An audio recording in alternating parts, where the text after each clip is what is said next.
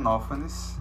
Xenófanes era um poeta, não um filósofo, da cidade de Colophon, que também ficava na Jônia segundo alguns estudiosos, foi o responsável por influenciar o pensamento de Parmênides, que é o filósofo que vamos ver posteriormente. Então, segundo cálculos, diz que Xenófanes nasceu em torno de 570 a.C. Como ele foi criticado por Heráclito, então a gente sabe que ele viveu ainda antes de Heráclito, mas a gente vai vê-lo aqui justamente porque ele tem influência no pensamento de Parmênides que é o próximo filósofo que a gente vai tratar. Xenófanes, em sua poesia, faz críticas ao antropomorfismo, que nada mais é do que a ideia de que a religião ou os deuses têm características humanas. Então vem da palavra antropos, homem, e da palavra morfo, que significa forma, dizendo que os deuses tinham formas humanas. Então ele faz uma crítica a isso e ele vai dizer que essa ideia surgiu lá atrás ainda com Exíodo e Homero, os grandes pilares da poesia grega no período clássico, como vimos. Então eles eram responsáveis pela ideia do pluralismo religioso, né, a ideia do panteão grego, como por essa ideia antropomórfica, essa ideia de que os deuses tinham formas humanas. E Xenófanes ele era bastante crítico dessa posição. Para Xenófanes, Homero e Exíodo atribuíam formas e sentimentos humanos aos deuses.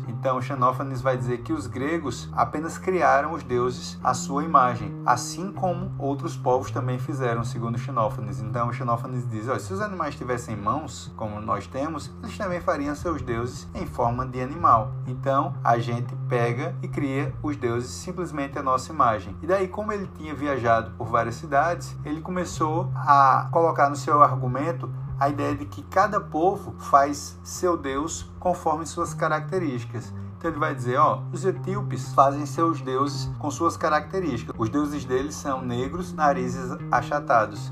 Ele vai dizer, os trácios também fazem a mesma coisa. Ele vai dizer, seus deuses são representados com olhos azuis e com cabelos ruivos. Então ele vai dizer, ó, o que os homens fazem é atribuir suas ações aos deuses. Então, sejam essas ações boas ou sejam essas ações más, ele vai dizer que simplesmente a gente pega nossas ações e diz: ó, os deuses também fazem essas coisas. Então ele só faz replicar nossos sentimentos e nossas ações. Então Xenófanes vai dizer, ó, não existem deuses, não existem deuses no plural, mas apenas um Deus único. Ele vai dizer é um Deus que sabe tudo, que pode tudo e que não se parece em nada com os seres humanos, justamente porque os seres humanos eles não sabem tudo e eles não podem tudo.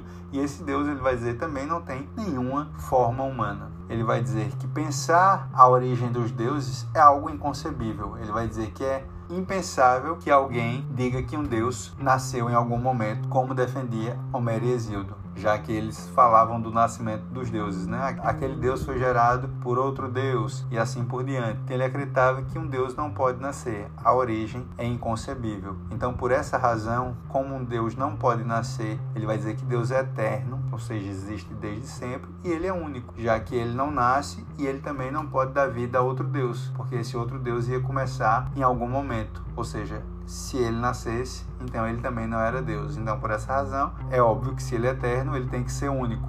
E esse Deus, vai dizer Xenófanes, também é imóvel e imutável, ou seja, não há transformação nele. E ele identifica esse Deus com o cosmos. Então, para ele, Deus é o universo. E para ele, o universo existiu desde sempre. Então, quando ele vai pensar o elemento primordial, ele vai dizer: ó, o elemento primordial, aquilo que criou as coisas, é o elemento primordial do nosso planeta Terra, já que o universo existiu desde sempre. Então esse elemento ele criou o nosso planeta, criou as coisas do nosso planeta e não o universo, já que o universo é Deus e existe desde sempre, segundo Xenófanes. Então para ele todas as coisas crescem com terra e água. E ele vai dizer, ó, a terra esteve lá desde o início. Então a água se misturou com terra e produziu inclusive fósseis marinhos. Então, para corroborar seu argumento, Xenófanes se utiliza pela primeira vez de uma evidência arqueológica. Ele citou fósseis marinhos que tinham sido encontrados em altas montanhas e ele daí se pergunta como aqueles fósseis podem estar em cima de montanhas se não tivesse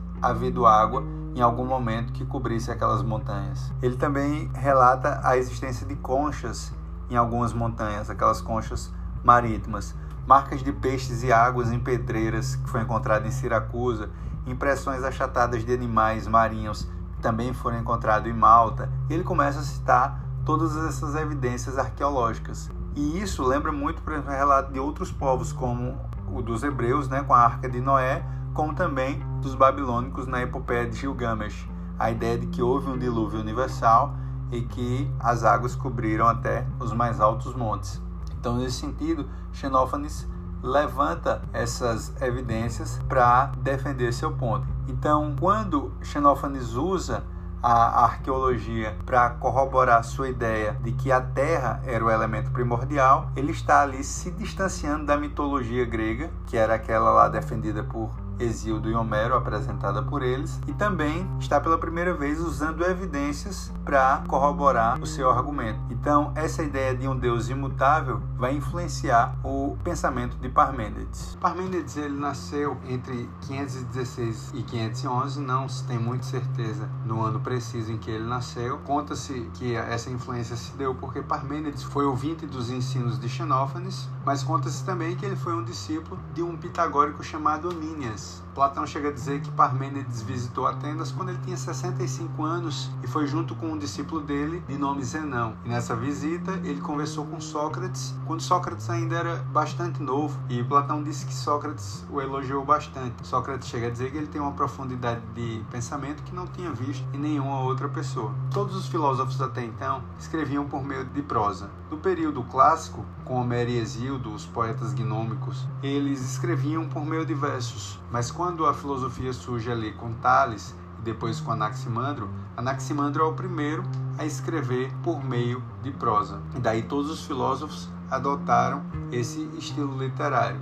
Só que por causa da influência de Xenófanes, que era um poeta, Parmênides é o primeiro filósofo a quebrar isso e a escrever em forma de versos poéticos. Ele escreveu um livro intitulado também Sobre a Natureza, que nos restou algumas partes até hoje. Então nós temos o prólogo completo, a parte introdutória, né? E daí o poema ele é dividido em duas partes. A primeira dessas partes nos restou nove décimos dela e a segunda parte nos restou um décimo ou seja, uma parte minúscula da segunda metade do poema sobrou para gente. Conta-se que Parmênides foi o primeiro a descobrir que a estrela matutina e a vespertina são a mesma estrela, que na verdade nós conhecemos hoje como o planeta Vênus. Ele também foi o primeiro a dizer que a Lua não tinha luz própria e que tinha sua luz emprestada. Anaxágoras vai falar isso de forma mais precisa posteriormente, dizendo que essa luz era emprestada do Sol. Parmênides também é o primeiro a usar o princípio lógico da não contradição, que é um princípio que diz que algo não pode ser verdadeiro e falso ao mesmo tempo. Parmênides então ele discorda da tese dos filósofos que o antecederam. Ele rejeita a tese do conflito de opostos,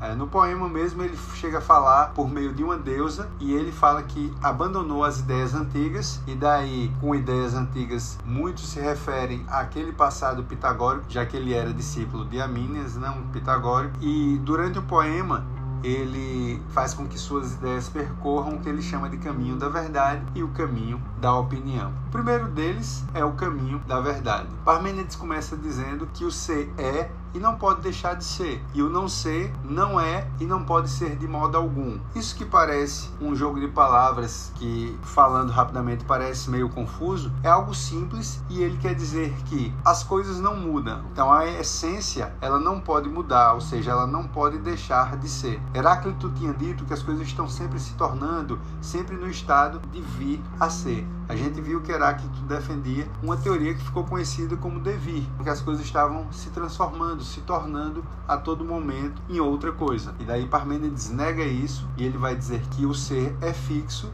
e ele não pode mudar. Então ele começa dizendo que ninguém pode pensar ou falar no não ser simplesmente porque ninguém pode pensar ou falar no nada. Ele iguala aqui o não ser ao nada. Então ele vai dizer: o não ser é impensável e indizível, ou seja, nós não podemos pensar nem dizer nada sobre ele, só conseguimos pensar naquilo que existe. Se aceitarmos o desafio de Parmênides, é como se ele dissesse que tudo que a gente pensa é algo que já tem existência. A gente não consegue pensar, segundo a ideia dele, em algo que não tem existência. Então, para Parmênides, se a gente pensa em um ser mitológico como Pegasus, Na verdade, nós estamos juntando dois conceitos, o de cavalo e o de asas, e colocando em um só pensamento. Então, o resultado dessa junção não existe, mas as duas coisas separadas existem. Então, o que ele quer dizer é que a gente não pensou em Pegasus a partir do nada. A gente pensou através de categorias